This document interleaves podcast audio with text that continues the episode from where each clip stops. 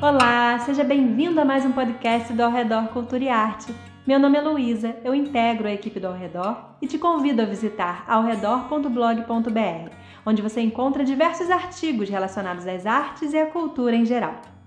E o nosso tema de hoje é a história do balé, especificamente um período importante da história do balé, de importantes transformações, principalmente propostas por Jean-Georges Noverre. Então fica com a gente até o final e me acompanhe.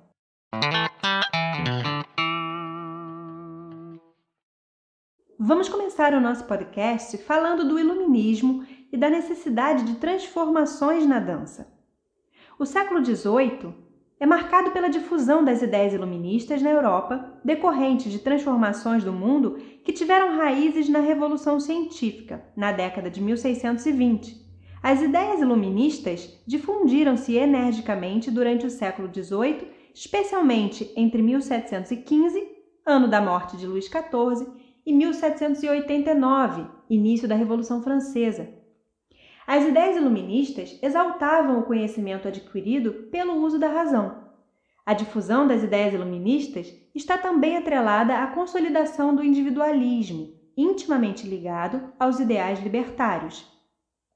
Essa trama de transformações do pensamento social, como não poderia deixar de ser, se refletiu na dança cênica que se produziu nesse período. Esses reflexos podem ser identificados no interior do balé clássico, especialmente na reforma proposta por Noverre. Jean-Georges Noverre, bailarino, coreógrafo e teórico da dança, nascido na França em 1727, estava em sintonia com a vanguarda artística e filosófica do século XVIII. Em meio às mudanças do século XVIII, a dança buscava uma maneira de ser, por si só, suficiente para a narrativa dramatúrgica dos balés de corte.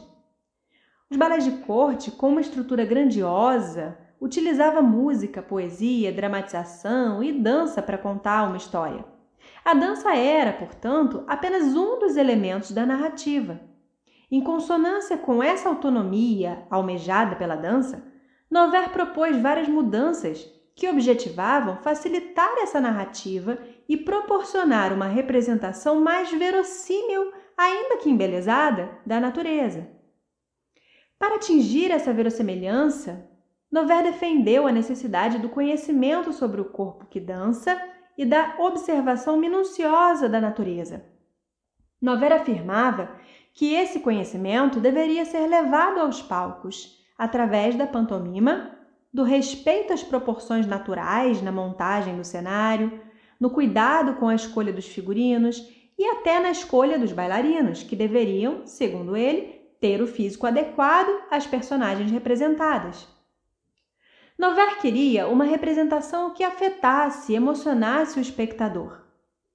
Por isso, se preocupou também com a expressividade dos bailarinos que considerava fundamental para a criação das personagens e para a compreensão e afetação do público.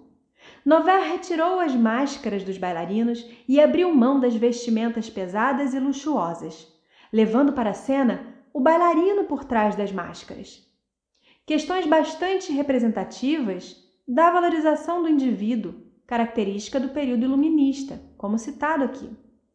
As revoluções que marcaram o século XVIII propiciaram a alteração de uma ordem social que podia valorizar mais as conquistas físicas e expressivas em vez da elegância.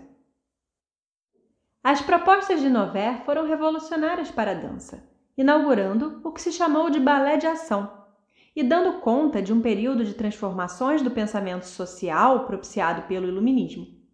Suas ideias reverberaram ainda por muito tempo e foram precursoras das transformações que o balé clássico sofreu durante os séculos seguintes, e até mesmo, segundo alguns estudiosos da dança, prenunciadoras das ideias que inauguraram a dança moderna no século XX. Bom, espero que o assunto tenha te ajudado a conhecer um pouco mais sobre a história do balé. Meu nome é Luísa e além de integrar a equipe do Redor, eu sou bailarina, coreógrafa e graduada em História e tenho pesquisas na área de História da Dança e Dança e Educação. E se esse assunto te interessa, pode ser que você se interesse em conhecer o programa do curso Métodos de Balé numa perspectiva histórica elaborado por mim. Eu vou deixar o link aqui na descrição, caso você tenha interesse. No mais, eu agradeço por você ter ficado com a gente até o final e mais uma vez te convido a visitar aoredor.blog.br e a gente se encontra nos próximos podcasts.